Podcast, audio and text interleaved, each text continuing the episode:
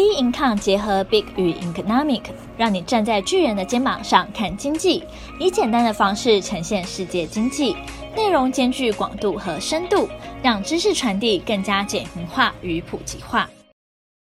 看一下美股，美股在这四个交易日哈，很明显的是一个下跌的一个状态。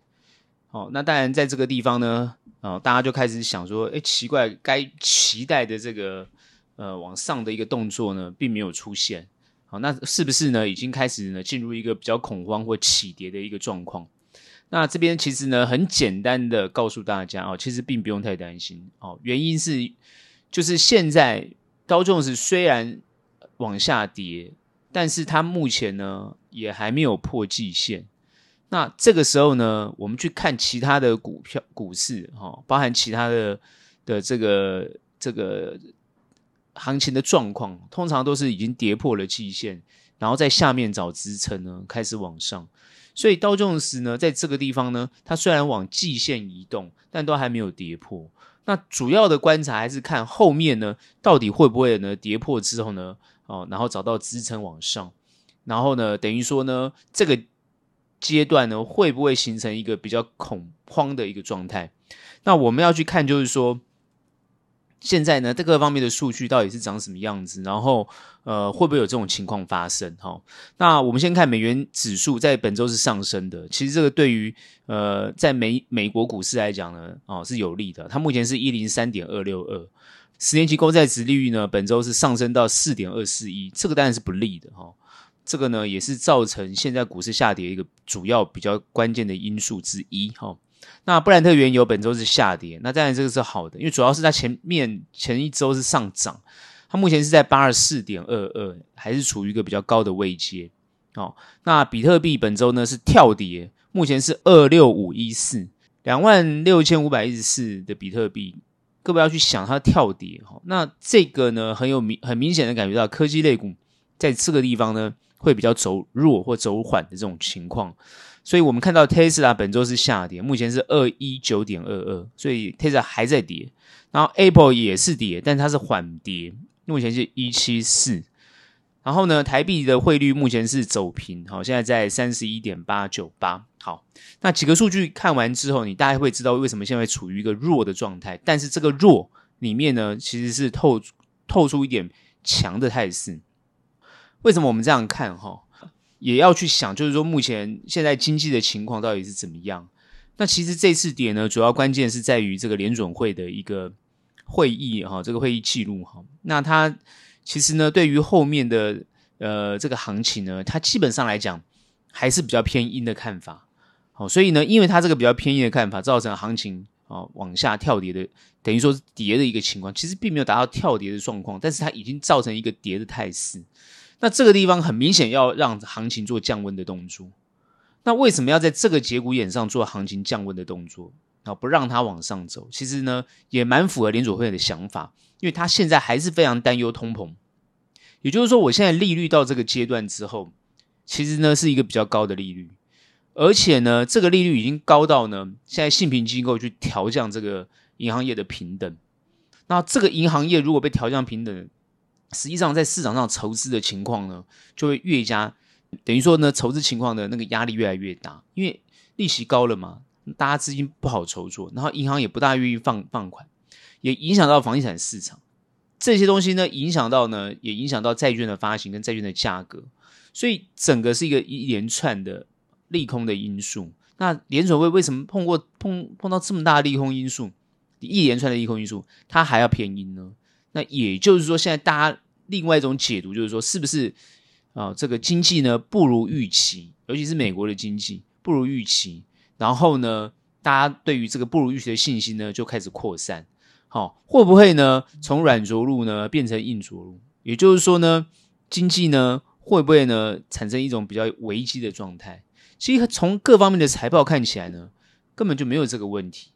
我们想到那个沃尔玛在有够倒霉，它各方面数据都很好。而且呢，他还预估不错，但是市场呢，竟然还把它打跌啊、哦，打到打跌到两趴多。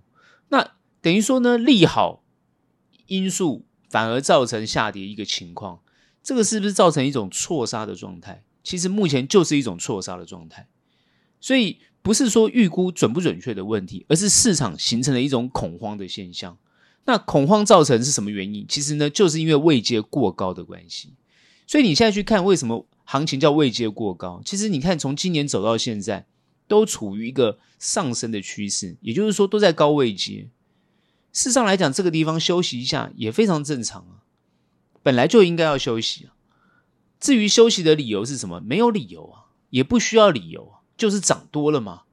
那现在大家觉得说，那怎么不赶快停止下来，让它再继续往上涨呢？因为你跌的还不够。我常常讲，跌的不够，价格不够便宜，大家就不愿意进场。现在目前产生一种比较偏空的态度是对的，但是这个偏空的态度不会一直持续下去，因为你从企业的财报里面反映出来，跟后面的状况反映出来嘛。因为美国现在是什么状态？第一个，它消费数据还是非常好，消费数据非常好。再呢，就业情况呢还是非常理想。光这两点就会支撑美国这些企业的财报会变好，就这么简单。那很多人谈科技业的问题，其实科技业哪有什么问题？它用一个 AI 的一个概念往前面拉动，但是现在是消费性的这个受影响，哦，消费性电子受影响。那是全球性的问题，因为在疫后之后，大约消费性电子呢需求性没有那么大，但是呢，AI 这个东西出来之后呢，它就去改变了，哦，改变了这个对于哦消费性市场可能，因为大家觉得这个进步太缓慢，如果 AI 进来之后，会不会拉动更快一层或更高一层的技术？这就是现在这方面的期待。可是你现在推出的这些消费性的产品，都还是停留在比较旧的状态。还没有产生一个很新、很突破的一个一个情况，当然刺激不了购买的欲望，所以这些消费的资金就会往其他部分去做移动，不管是食品啊，不管是呃其他的商品。但是从消费性市场也可以看到，对于这种比较高单价的耐久材，也呢很多人呢也不也不愿意去，就是等于说消费的情况不会这么理想。那在这样的一个状态之下呢，大家当然会担心后面的情况。但是我们就看很多的数据，或是后面的情况呢，其实并不会有这种情况。为什么？因为经济还是处于一个软着陆的现，还软着软着陆的现象。因为它最大的关键问题，我还是强调消费跟就业的情况，还有薪资状况，它都处于一个比较良性的状情况。那通膨呢，它是温和，它并没有哦飙高。但也没有跌得很多，所以它处于一个温和的状态。所以这些情况呢，它不会造成经济衰退非常严重。只是现在为什么还是走上一个比较衰退的情况？当然就是利率的问题。所以联准会它呢，为什么还要强调升息？主要是它就不希望通膨死灰复燃。哦，所以大家一定要去认真的去观察这个通膨是不是还是持续往两趴的目目标去迈进。哦，然后呢，让联准会呢很自然的，当它这个通膨数据下降之后，它就很自然的停止升息，是不是有可能做到降息的动作？这就是美国比较期待的情况，但目前没有，所以呢，股市呢就开始修正。各位要记得，股市是它碰到三五七零零的时候开始修正的，而且修正了一段时间哦，几乎七八七八月份都在做这个事情哦，道琼斯。所以原本我预估它会。三万五千七百，它会过去哦。现在目前看起来哦，它就是直接呢修正下来哦，它就就是呢很明显的又拉开了一段距离。但这不是坏事，我还是强调这是一件好事，而且是极好事，因为有合理的修正，后面才会走得比较稳。所以呢，虽然我们在这个地方预估。并没有非常的精准到它很快呢，在这一周就要反弹上去。但是呢，我发觉这样的状况呢，反而是健康的，因为这个修正对于后面的行情走势，它就是会越走越稳。好，这点大家一定要用乐观的角度去看。那我们现在看美国的状况是这样子哈，最近它跟美中的关系其实一直在减缓当中。哦，那我们看到就是他现在谈的一个叫做哦小院禁止。这件事情，小院禁止这个东西，我觉得倒还蛮关键的。好，也就是说，目前虽然拜登也好，或是川普也好，讲话都是哦非常的什么哦，要去对中国做了很多的禁令、好限制，但是小院禁止其实它是很明显的感觉出来，讲一套做一套，他没有办法做的那么完整。你不管去看到呃这个呃国务卿访问美国国务卿去访问这个中国，然后又看到叶伦过去，然后呢，他们商务部长也要过去，就是实际上这些都代表了希望跟中国哦、这个关系更好，在商业活动上把关系建立好，这才是重点嘛。政治的部分不用多谈嘛，那个本来就是该做的，什么国家安全，那个好什么武力展示，这个本来该做要做。但是经济活动不能让它减缓，或者经济活动不能让它变坏，因为这跟全球有很大的关联性。因为全世界第一大经济体跟第二大经济体两个经济体如果不产生一个合作的状态的话，而是产生一种对抗的话，那对全世界其他的经济体都不会好。这点是这两个国家它有基本的认知。因为现在看到就很简单嘛，美国一直对中国产生很很大的这种禁令，那事实上中国经济现在就是已已经造成一个通缩的现象了，它就很明显摆明给你看，我就是通缩嘛。那请问一下，中国通缩对全全全世界是好事吗？当然是不好的事情啊，因为中国不再去跟其他国家买东西，那其他国家经济会好吗？也不会好。所以你的经济一定要造成一个正向循环才对，正向循环的方式。就是呢，经济要有所贸易要有所流通嘛。好，你贸易不做流通，那你有所限制，那当然降低了这个呃贸易的量，那经济发展就不活泼，很多企业就会纷纷倒闭，人民就找不到工作，找不到工作更不敢去消费，就造成恶性循环。所以这个问题它不是你政府喊大话，对不对？讲一讲，事情就会过去。现在问题就是一一要去解决，好，所以我们现在看到很多人现在开始看衰啊，看衰美国啊，看衰全球经济啊，看衰这个中国经济，其实大可不必。好，你现在看到美国，它就很明显的、很明显的就是好，没关系，我软着陆，但是我让企业慢慢、慢慢的开始往上走。虽然我们看到呢，哦，这个罢工的情况，好，比如说这个美国这个好莱坞的编剧罢工。呃，卡车司机罢工，哦，这个都是担心 AI 的取代，但是也有另外一派的想法，说 AI 去增加了新的工作机会。好，所以这一点呢，大家要去看，你要你看事情的角度，你不能只看一边一篇，好，就是看一个不好的一面，你要看好的一面，只是这两个好跟不好之间呢，怎么样做个平衡？好，所以呢，美国基本上还是属于一个温和。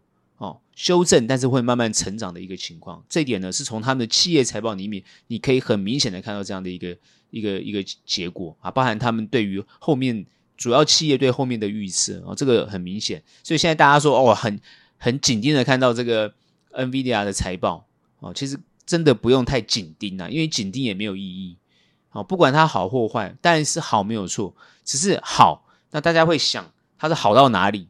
哦，或能不能再带动一波 AI 的走势？这个是我看很多人的期待，但我会认为不用太期待，因为它就是一个长期趋势、长期的需求，这点大家是毋庸置疑。另外看到的是中国，中国最近在谈什么？除了他在解决他房地产的问题之外，其实他房地产处理是有对策的，他这个对策也很也也很容易嘛，他就让刚性需求起来，然后去承接这个。做多出来的房产就可以了，就很容易去解决了。然后淘汰，它其实是要淘汰那些不良的状况哦。所以它比如说碧桂碧桂园这件事情哦，对对，雅股在在造成影响，可是它是短期的。碧桂碧桂园这件事情爆发出来，其实呢，对于中国来讲，他们希望房价能够下下跌，让刚性需求出来，然后再刺激刺激好这个市场的优这个。这个用利率的方式来刺激市场，我看他们是已经定出对策了，所以房地产的问题是可以解决，对他们俩不影响。另外，他们在谈到是整个中国要发展什么叫智能的概念，全部都要自动化的概念。所以现在很多人看到，比如说中国这个失业情况各方面，现在中国是利用等于说他在做产业的转型的动作。哦，之前中国呢，比如说大量的人才跑到软体、软体的这个研发，现在就把它转移到制造业去，所以他们现在在做这些这些改善，所以很多人会感觉到，哎，是不是中国经济不行了？这些东西，这些东西都是有以偏概全的这种情况，所以呢，冷静去看的话，其实并没有太多这方面的问题。所以我觉得应该是用乐观的角度去看，会比较能够看得懂后面的走势。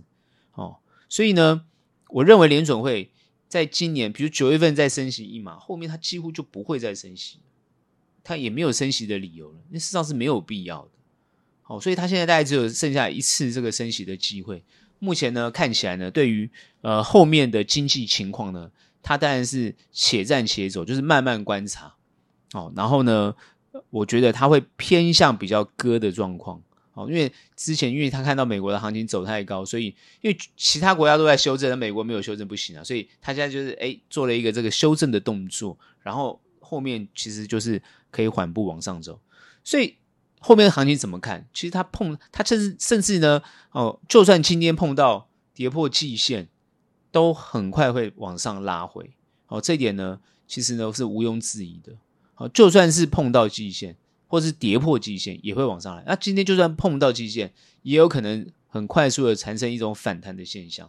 好，那我们看到的反弹是不要它做急弹的动作，而是要缓步往上走，走出另外一波的行情。我认为这个才是比较符合现在哦这个市场的期待跟想法，因为从财报看起来是没有太大问题，投投资人是在短期哦产生一种恐慌的现象。这个部分呢，其实可以透过经济数据。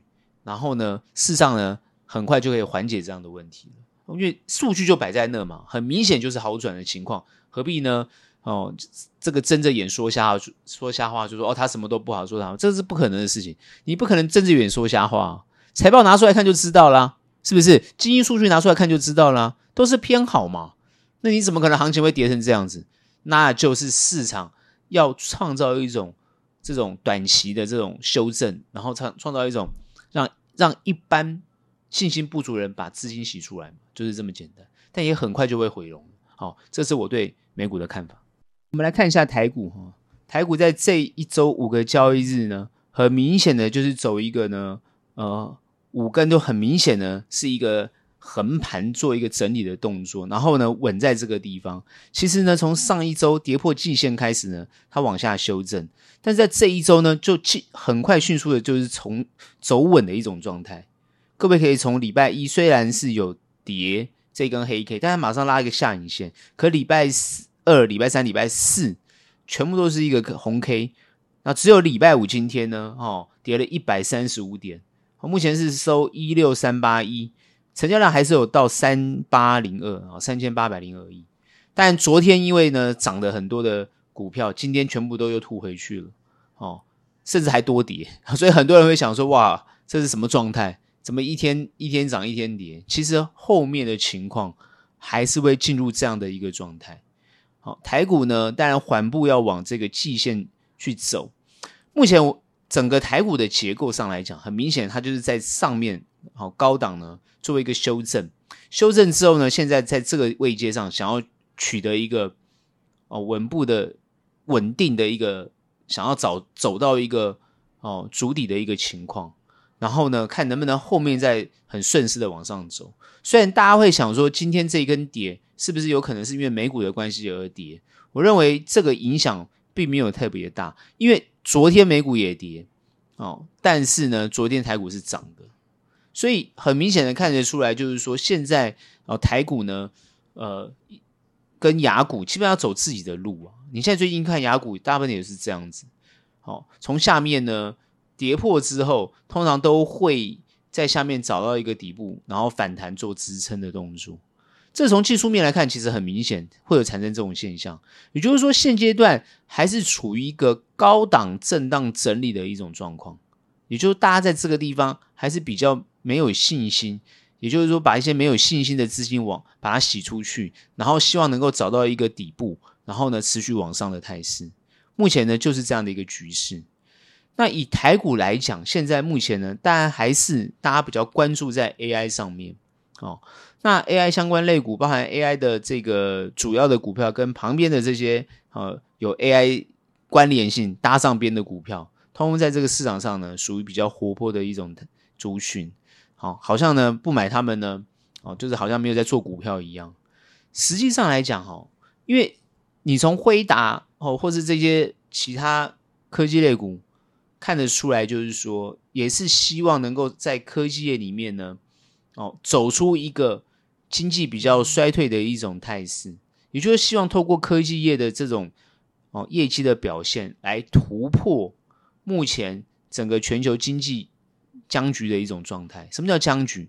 你去想嘛，不管是民生物资哦的涨价，包含比如说食品啊、哦能源啊这些涨价，然后再包含比如说呃。大家最近在房地产是比较没有那么涨，但是也是属于比较高的位阶，所以大部分你看到的，除了科技业以外的，它大部分的价格都是偏高的。这也就是说，通膨的通膨的现象是全球的一种情况，只是说中国目前现在还是面临到通缩的一个状态。哦，其实你不要看啊，日本其实也是啊，只是呢，啊、因为日本开放观光之后的关系，可能都是别的国家帮他。把那个经济支撑起来的，它的本国消费其实并没有那么好，所以很明显看得出来，就是说，其实全球的经济是走向慢慢温和变好的情况。事实上是没有必要那么悲观的。但是为什么从股市来看，好像看起来比较悲观？其实不是，是因为涨多了，真的涨多了哦。不管是以日股来看啊，或者是雅股来看，其实都涨多了。之前美股还比较温和，所以说现在美股先。做一个修正，希望能够后面比较温和，所以雅股现在也是慢慢慢慢的把这个底部找出来，然后温和的往上走。因为我们从企业财报去看的话，其实并没有遭到那种程度，没有遭到那种程度。大部分的公司其实都还能够维持一定的获利，那有些少部分公司表现特别优异，所以你要去想的是说，从这些财报来看，其实并没有那么糟糕。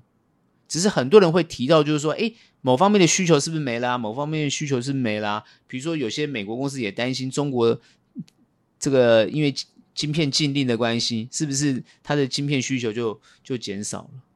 事实上，它晶晶片需求还是很高。我们看到它可以从很多其他的国家想办法哦绕道取得，事实上是有这种情况的。好，虽然美国禁归禁，但是还是有可能透过别的国家。来取得，但是高端的是已经没有办法取得了。但至少在这个中低端来讲，他们都还是有办法。所以台股自然而然也会受益嘛。事实上，台股做中国的生意也好，做美国的生意也好，做各个国家的生意，只要有生意，当然都能做。只是因为被禁令受到影响，但是只要透过第三国，通常还是有办法去解决这个问题。不管是越南啊、墨西哥啊这些国家，都有可能去可以协助。哦，这个等于说。找找到其他的途径做供应链的这种调整，事实上全球是在做供应链的调整，需求并没有下滑，所以现在大家比较担心的就是需求下滑的问题，就像比如说像中国通缩的这种情况，需求下滑的问题，所以要怎么样，政府要怎么样去鼓励需求起来，这才是重中之重。那台股它因为还是台湾还是做这个外销为主，好，但是我们最近外销，比如说出口的数据都下滑。哦，很明显都下滑，就代表说我们外销其实现在最近没有那么好，但是还是集中在某些产业好，比如像科技类股或电子产业还是比较好，啊，其他就不大行。所以这一点呢就很明显，你从现在这个电子股的交易量维持到八成以上，就是可以看到市场的热络程度。所以最近涨跌涨跌，哦，就是都在科技类股上，大家就觉得哇，怎么那么刺激啊？对，就是这样子。啊，目前的状况呢，很明显。那我们之前一直谈这个选举会影响行情，那实际上最近看到的状况就是说，哦，选举的影响还没有那么明显的。哦，我我那天有讲嘛，就是说，哦，这个呃，政府应该是让它自动，哦，自动走。哦，然后呢，现在看起来呢，也要慢慢去着力，因为我们在礼拜四看到的就有着力的现象，也就是说。哦，现在执政党还是有在观察这个盘势的走势，因为比如说像美股跌，我们台股竟然没有跌，哦，反而涨。礼拜四，那就是很明显的，哦，这个政府在里面有做很多的动作。那包含现在你看台股很多这种资金会流动的企业，也都是背后有可能政府在后面做利多的动作。你讲之前像军工啊，好像现在看这个能源啊。哦，电能啊，或是节能啊，哦，这这后面都有明显他们的琢磨的痕迹。像前面的就是，好，就是生计，可是最近它生计就是很明显的休息，所以大概你看到就是这种局面。目前看起来，AI 呢也很有可能，也是我们这个政府也是重中之重要去注意的。事实上，AI 类群，好、哦，因为涨了很多，那之前不大会动的公司，现在通通都涨起来了。好、哦，就搭上这个伺服器啊，AI 伺服器的关联性。所以大家要看到，就是说，哎，这个关联性，好，比如说跟黑辉达的关联性很强，比如说跟这个 MD 的这个关联性很强，然后呢，他们的业绩成长带动了台股哦相关性的产业成长，它就是这样的一个联动性。所以台股在这方面就很明显跟这些做联动，所以它涨也很正常。那跌通常就是因为怎么样？短期资金，你涨太多，它跌，短期资金在里面。上上下上下起手，所以造成它的震荡。所以目前震荡，哦，这个主要主要就是你看到产业趋势没有什么太大问题，震荡是无需恐慌的。所以目前看起来呢，政府是让这个行情它有在支撑，但它不会着力很大，因为现在还不是时机。哦，我们目前现在看这个选情的状况哈，因为郭台铭都还没有宣布要参选，但他动作很明显，所以。如果郭台郭台铭参选，那赖清德就执政党是稳定当选的，这个就就不用玩了。所以目前他还不愿意宣布，就是让这个局面还僵在这个地方。那如果他宣布参选，是不是也有可能造成呃别的动作？其实我觉得现在目前关键还是看到这个哦侯友谊啊，就是国民党的侯友谊哦这边的动作。为什么？因为民进党。也就是说，执政党很明显的，他抓的这个对手就是国民党，他直直接抓的对手就是国民党，因为国民党现在还有这个地方势力哦，非常的强嘛，因为这些县县市首长就都在这个这个地方嘛，哦，所以很明显他们在地方势力是是有票源的嘛，哦，但是为什么以总统来讲呢，在这方面呢会会有产生这种焦灼的情况？哦，那当然就是整个大选的策略，所以民进党在这方面的策略做得非常好。其实它很简单嘛，他只要把柯文哲抬起来，哦，郭台铭抬一抬，侯友下去，这个局就出来了嘛，势均力敌的局就出来了。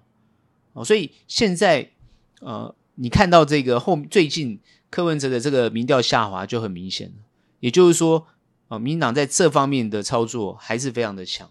哦，让民进党让这个柯文哲的民调下降。现阶段就是说，哦，这个柯侯哦，这个郭能不能谈呢？哦，能不能形成一股力量来跟执政党做对抗？哦，只要他们形成一股力量，但执政党行情就很难选。哦，等于说他们就很难选，行情就会有所影响。这样理解吗？所以目前为什么行情会焦灼在这个地方是有原因的哦。但我的看法是这样啊，局面后面会越来越明显。其实呢，要突破这个季线并不难，并不难。哦，其实你看日股这么样的强，哦，这么样讲，到现在还是蛮强的。就算修正了，都还蛮强势，强势在这个地方做整理，你就可以感觉出来，其实每一个国家单有它国家自己行情走的一种特色。同步会观察美国的情况，但也同步会观察自己国内的情况。好像现在台股就想要摆脱外资的影响，事实上是没有办法摆脱，但他还想要摆脱，这就是台股现在的走势，他的想法。所以你看他在这个地方做整理，把底部拿出来之后往上走，是一个比较健康的态势。所以我认为，哦，在这个地方做横向整理动作，但是后面的局势就会越来越明显。那之后碰到这个季线，可能还会稍微受受到一些压抑，不会那么快过。然后呢，让这个行情缓步的往上，哦，然后这才是我觉得后面会这样走的原因。后面行情应该就是这样走。那你说会不会再破？会不会再跌？如果国际股市持续跌破，哦，继续再跌，我就认为台股呢也会受其影响，还会跌，没有错。但各位。不用太悲观了，因为事实上，以美国的经济来讲，没有那么糟。那中国很快会解决它通缩的状况，也不会那么糟。那实际上来讲，很快全很就是很快的时间里面，全球经济就慢慢要往上恢复了。所以现阶段，哦，我觉得过于悲观也好，对过于这种看空的言论也好，其实对于你后面的投资都不一定有利，因为你在这个阶段你也不敢放空啊，是不是？在这个位阶谁敢放空？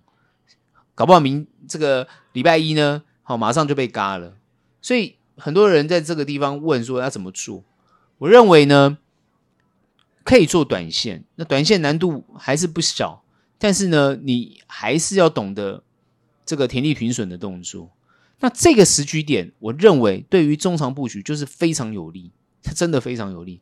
所以好的公司、好的股票有修正，迅速做布局，绝对是现在最佳时机。然后它过程会震荡，上上下下，上上下下，真的不用忧心啊！好的公司真的不用忧心。什么叫好的公司？就是呢，不是未来好，而是你现在看得到它的业绩有赚钱，未来也是看得到业绩有赚钱的，那个就叫好的公司。所以，好好的挑选出这样好的公司，好，然后把它找到，然后呢，去布局它，你会有一波不错的获利。好，这就是我对台股的看法。今天的节目就到这边结束，学友们欢迎订阅，有任何问题、任何想法，欢迎到脸书专业以及 Instagram 跟我们做交流。那我们下期节目见，拜拜。